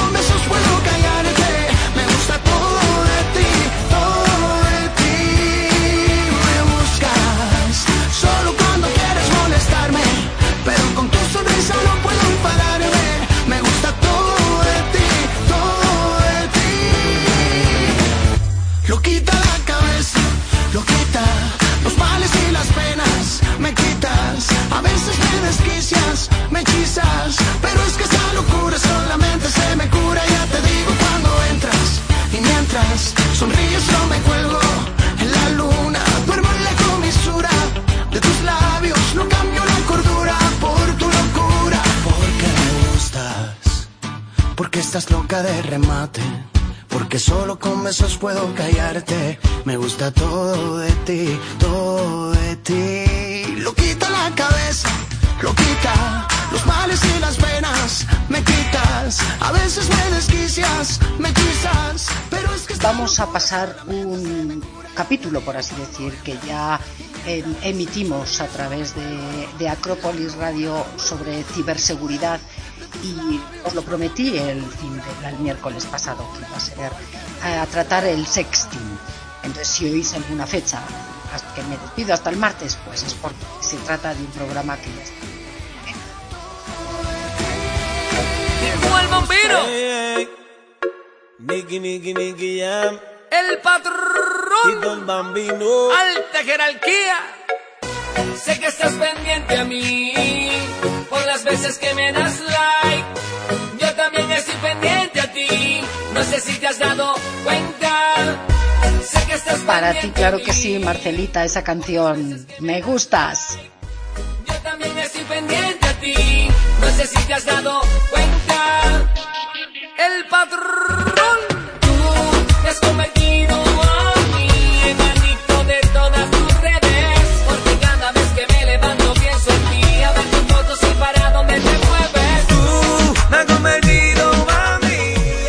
Nosotros no queremos hacernos adictos a las redes. Por eso estamos aquí precisamente para hacer esta sección de seguridad en Internet.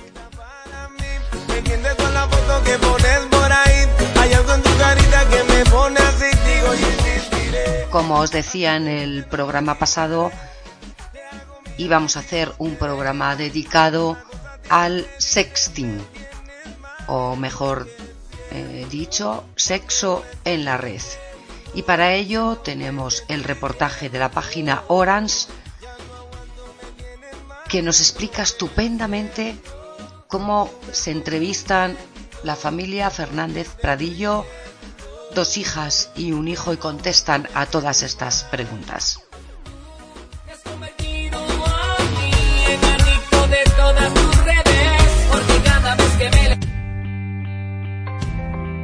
¿Sabéis qué es el sexting?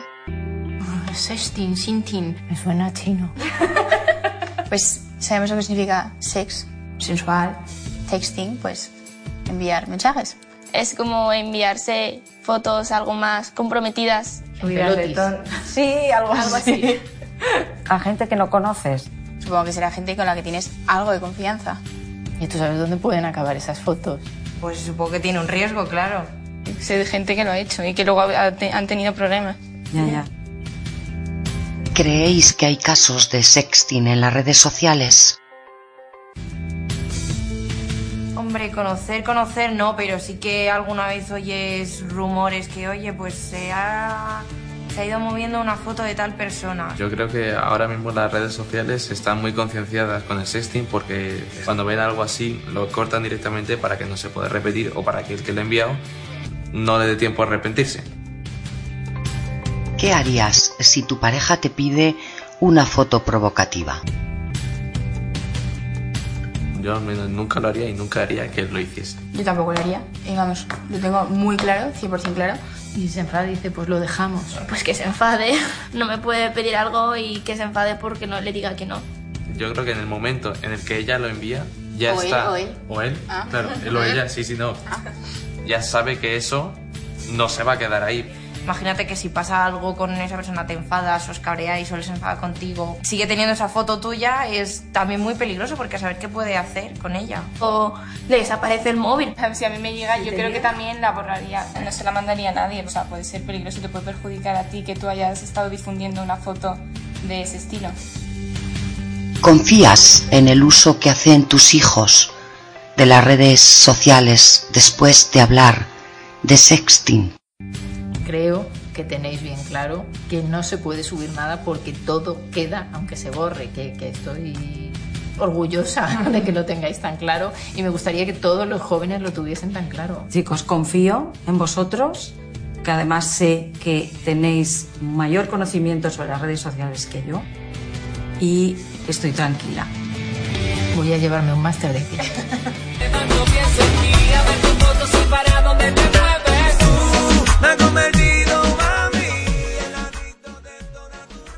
Repito, página ofrecida por Orange. Las redes sociales no son malas. Confiar en cualquiera, sí. Por suerte, quienes más las usan, esto lo saben. Por un uso love de la tecnología. Seguiremos dándoos consejos sobre seguridad en Internet, donde aquí, aquí nos mováis de Acrópolis Radio.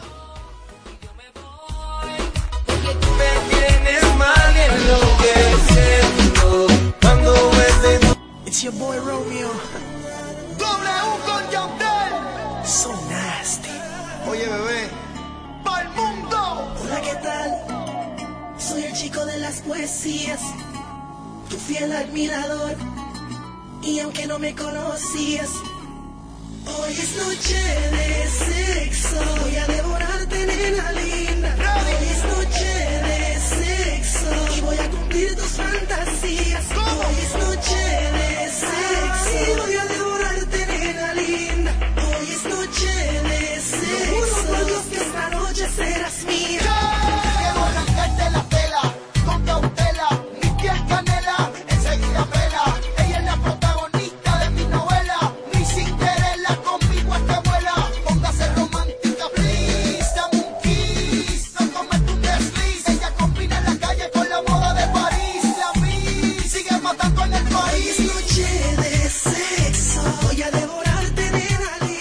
me voy corriendo con a ese rinconcito donde están esos maravillosos poetas porque porque como siempre me enrollo.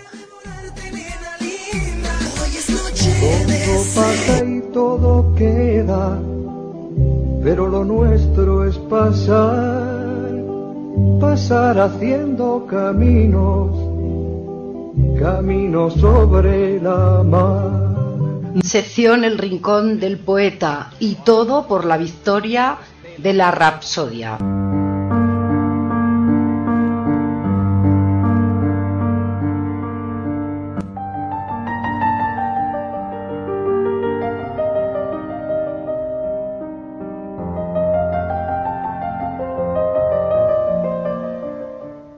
Que llegue la voz desnuda, la palabra cercana y certera. Podrías hacer de ella tu silencio, tu poesía, tu amanecer de un día cualquiera. La rapsodia es el alma que pone el corazón. Sed generosos y dejadnos compartir la belleza completa. Apostad por lo genuino. Por la victoria de la rapsodia. Luis Martín París.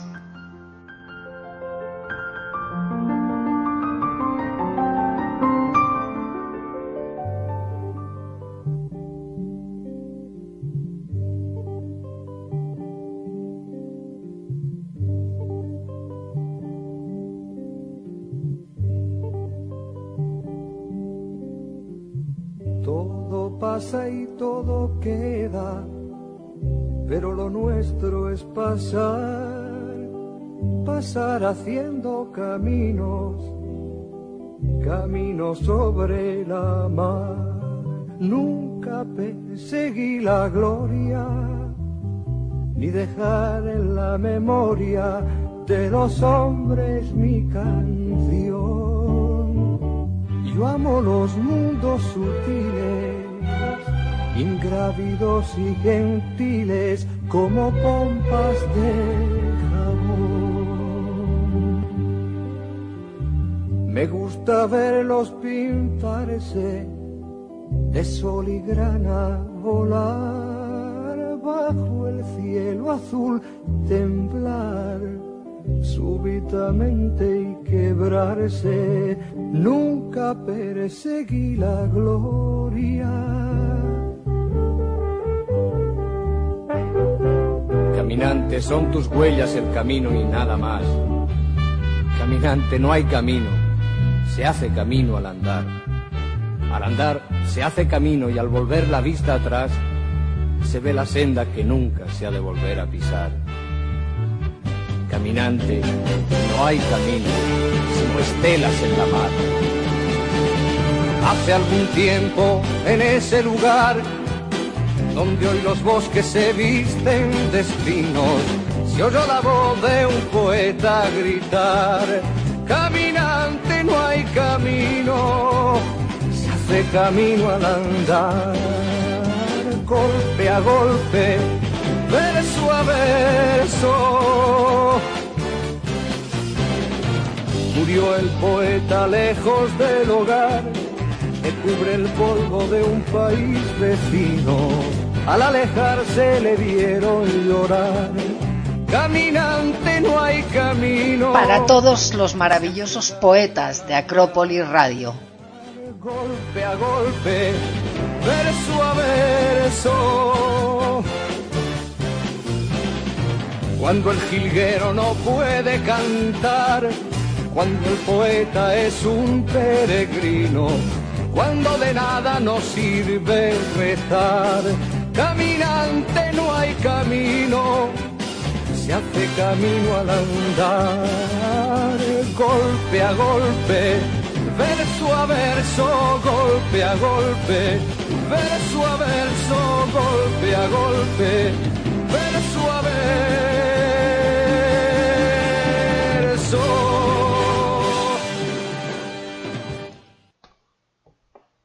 El poeta nos muestra el poeta nos muestra estas realidades a las que se enfrenta el soldado en la trinchera. Por un lado, la de estar luchando en la batalla y al mismo tiempo pensar en la mujer que deja atrás, en su esposa y en la vida que va creciendo dentro de su vientre. Es duro saber que se está luchando y que la mujer está embarazada mientras espera en la trinchera para combatir. Recuerda a la mujer que ama, su cuerpo y lo que lo desea. Analiza el embarazo de su esposa con la imagen de la cierva, como si fuera una señal de pureza y tiene miedo de que le ocurra algo, tanto a ella como al niño que lleva dentro. El soldado le expresa todo el amor que le tiene sabiendo que puede morir por un disparo, algo que éste no desea. Anhela los besos de su esposa mientras la muerte lo rodea y los cadáveres se hacinan. Lo único que le mantiene con ánimo es el deseo de volver a besarla. Le pide que le escriba para darle fuerzas para regresar a casa y poder cuidar de ella y del pequeño. Desea dejar atrás su vida de soldado y ver crecer y educar a su hijo en un país y tierra libres. Es soldado, es consciente de que para que viva otros han de morir. Solo ella será capaz de hacer olvidar esos recuerdos tan dolorosos. Mientras ella pare, mientras ella traía al mundo vida y amor, a él lo rodea la guerra, la muerte. El soldado desea que sus actos hagan que su hijo viva en un país en paz y que tras tanto sufrimiento y muertos el amor esté nuevo entre ellos, que sólo importe el amor que los une. El poeta nos recuerda en este poema lo cruentas que son las guerras y cómo separa a hijos de sus padres, a esposos de sus mujeres e hijos. Lo único que separa el retorno de la muerte es la suerte de no recibir el impacto de una bala y quedar tendido en el suelo, que será pisado por otros soldados que avanzan hacia una nueva batalla. Lo más importante de este poema es que, aunque es un momento trágico, un instante previo a la batalla, podemos intuir una ligera esperanza y creencia de que el soldado volverá junto a su mujer y verá crecer a su hijo. Analizado por Susana Marín en Poemario.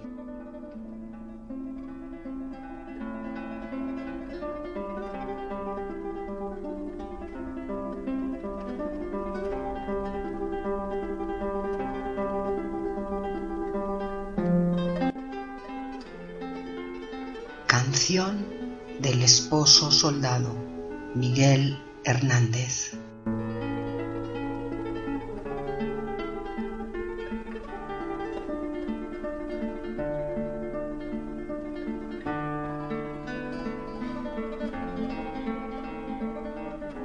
He poblado tu vientre de amor y sementera. He prolongado el eco de sangre a que respondo. Y espero sobre el surco como el arado espera. He llegado hasta el fondo.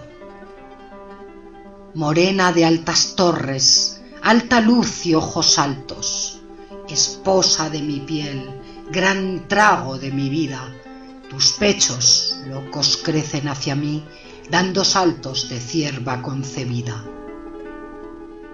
Ya me parece que eres un cristal delicado, temo que te rompas al más leve tropiezo, y a reforzar tus venas con mi piel de soldado, fuera como el cerezo. Espejo de mi carne, sustento de mis alas, te doy vida en la muerte que me dan y no tomo. Mujer, mujer, te quiero cercado por las balas, ansiado por el plomo. Sobre los ataúdes, feroces en acecho, sobre los mismos muertos sin remedio y sin fosa, te quiero y te quisiera besar con todo el pecho hasta en el polvo, esposa.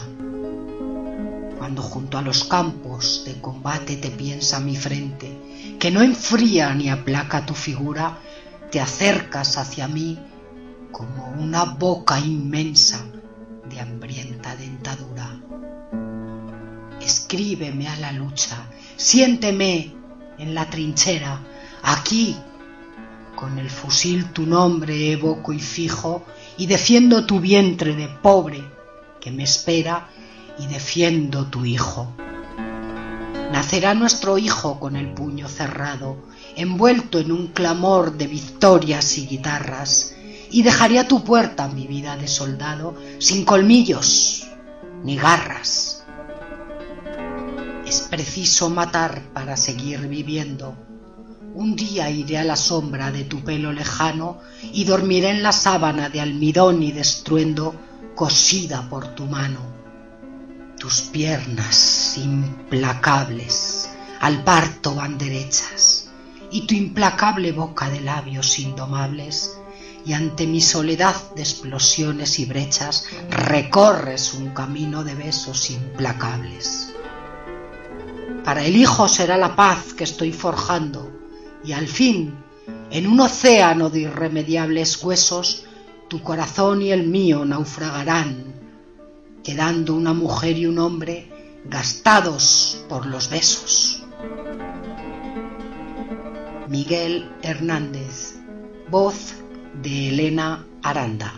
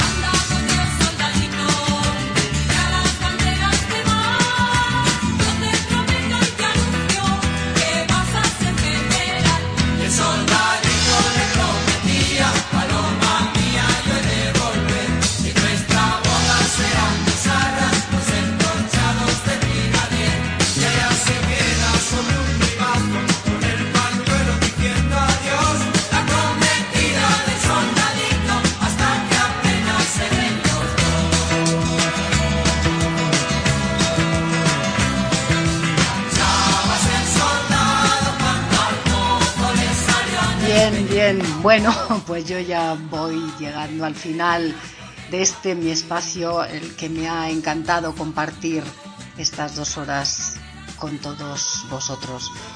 Os vais a quedar, ya sabéis, bueno, voy a pasar por aquí estas felicitaciones. Me lleno de todos vuestros corazones. Gustavo dice, wow, me encanta cómo declamas, Elena, esa remetida española. Preciosas letras de Miguel Hernández. Olguita, Olga Mari, que aparece por aquí, seguro que ha estado escuchando todo. Un poemazo, un beso muy grande y muy fuerte para ti, Olga Mari. Muchísimas gracias siempre por tu participación. Rosy, excelente programa, felicitaciones y muchas gracias para todos los poetas participantes. Bueno, pues yo ya os voy a dejar con la parrilla y con la gente que sigue a continuación, que son ni más ni menos que mi querida Marcela Oriti, eh, para continuar vibrando en positivo con ella, seguramente, vamos, ninguna duda, desde Santa Fe, Argentina. Seguirá acropolizando el maestro Juan Martín Cárdenas desde México. César Vázquez con un improvisando como solo él sabe ofrecernos y ese susurro de la noche desde Orlando, Florida, de Ramón Canela. Y ya no me queda nada más que, pues que, que deciros lo de siempre, os quedáis en la mejor de las compañías, la de Acrópolis Radio, agradecer por supuestísimo vuestra colaboración, vuestra participación. Yo sin nadie, sin vosotros no soy nada, ni este programa sería nadie. Gracias siempre por su creciente confianza. Les habló Elena Aranda, la voz de este programa. Recuerda, os quedáis con Marcela Oriti. Sed felices.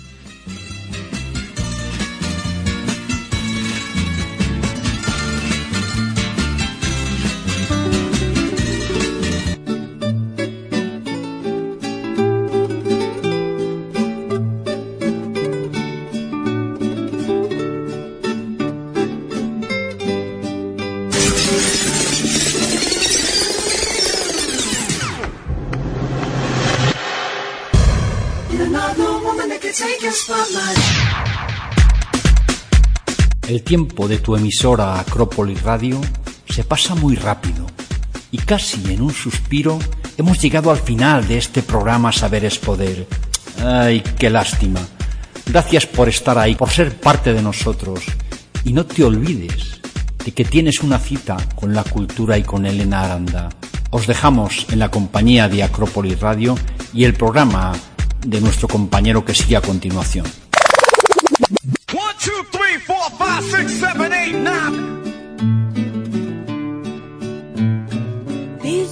se siente lo despedido. Dile a quien te lo dijo que se despida. Al decir sus adioses a quien se adora, sabrá lo que se sufre, lo que se llora. Ay de los corazones que se separan, no haber latido nunca mejor desearan. Cuánta duda y tormenta